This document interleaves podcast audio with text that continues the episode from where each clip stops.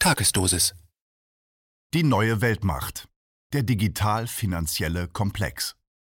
Ein Kommentar von Ernst Wolf. US-Präsident Eisenhower hat in seiner Abschiedsrede 1961 vor den Verflechtungen und Einflüssen des militärisch-industriellen Komplexes in den USA gewarnt. Er gebrauchte damit einen Begriff, den zwei amerikanische Soziologen 1956 geschaffen hatten, um die engen Verbindungen zwischen Militär, Politik und wirtschaftlichen Eliten in den USA zu verdeutlichen. Tatsächlich hatten sowohl die großen Industriekonzerne als auch die Rüstungsunternehmen in den 1950er Jahren einen gewaltigen Aufschwung erlebt, der bis in die Mitte der 70er Jahre anhalten sollte. Dann aber änderte sich das Bild. Mit dem Ende des Nachkriegsbooms begann eine neue Ära, in der sich die Machtverhältnisse vor allem in zwei Bereichen immer stärker verschoben.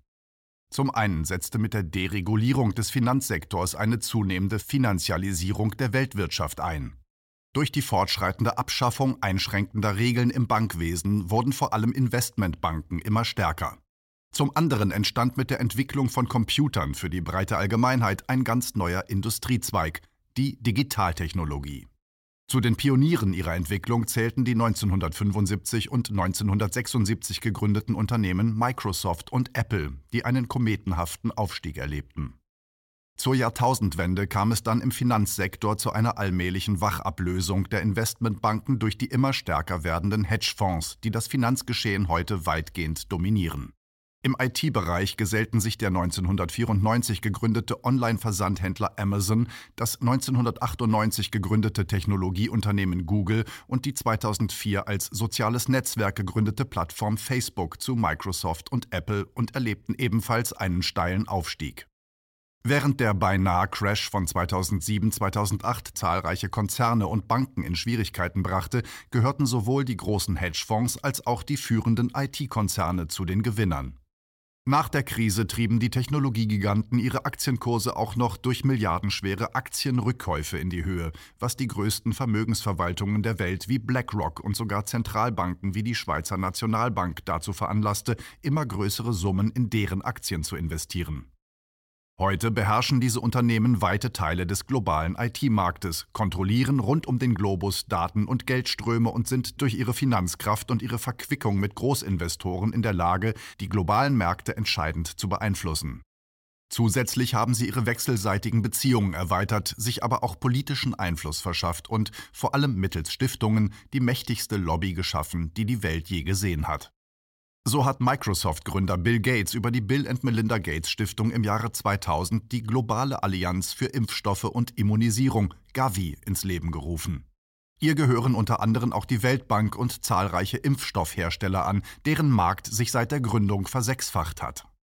Außerdem ist die Stiftung mittlerweile größter Einzelgeldgeber der Weltgesundheitsorganisation WHO, die in der Corona-Krise für den weltweiten Lockdown gesorgt und Microsoft und den übrigen IT-Konzernen damit zu noch größerer Marktmacht verholfen hat.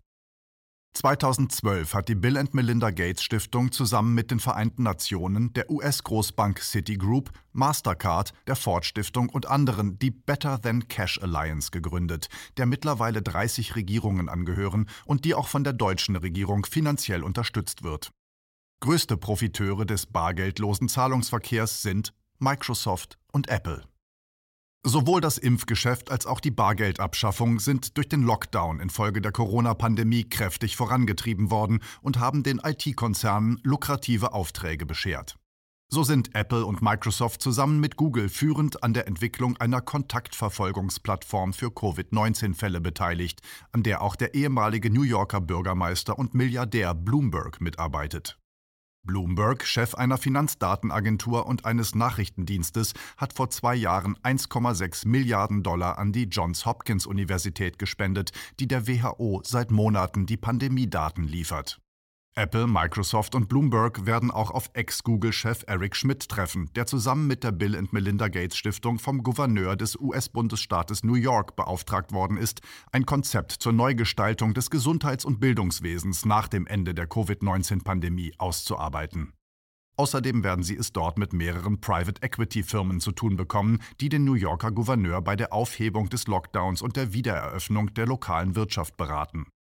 Während also die Politik den IT-Unternehmen jetzt im Gefolge der Corona-Pandemie die Möglichkeit gibt, sich das US-amerikanische Schul- und Gesundheitswesen zu unterwerfen, ermöglicht sie den als Gaia-Fonds bekannten Private Equity-Firmen, ihre Beraterposition zu nutzen, um sich so viele der vom Bankrott bedrohten mittelständischen Unternehmen wie möglich einzuverleiben.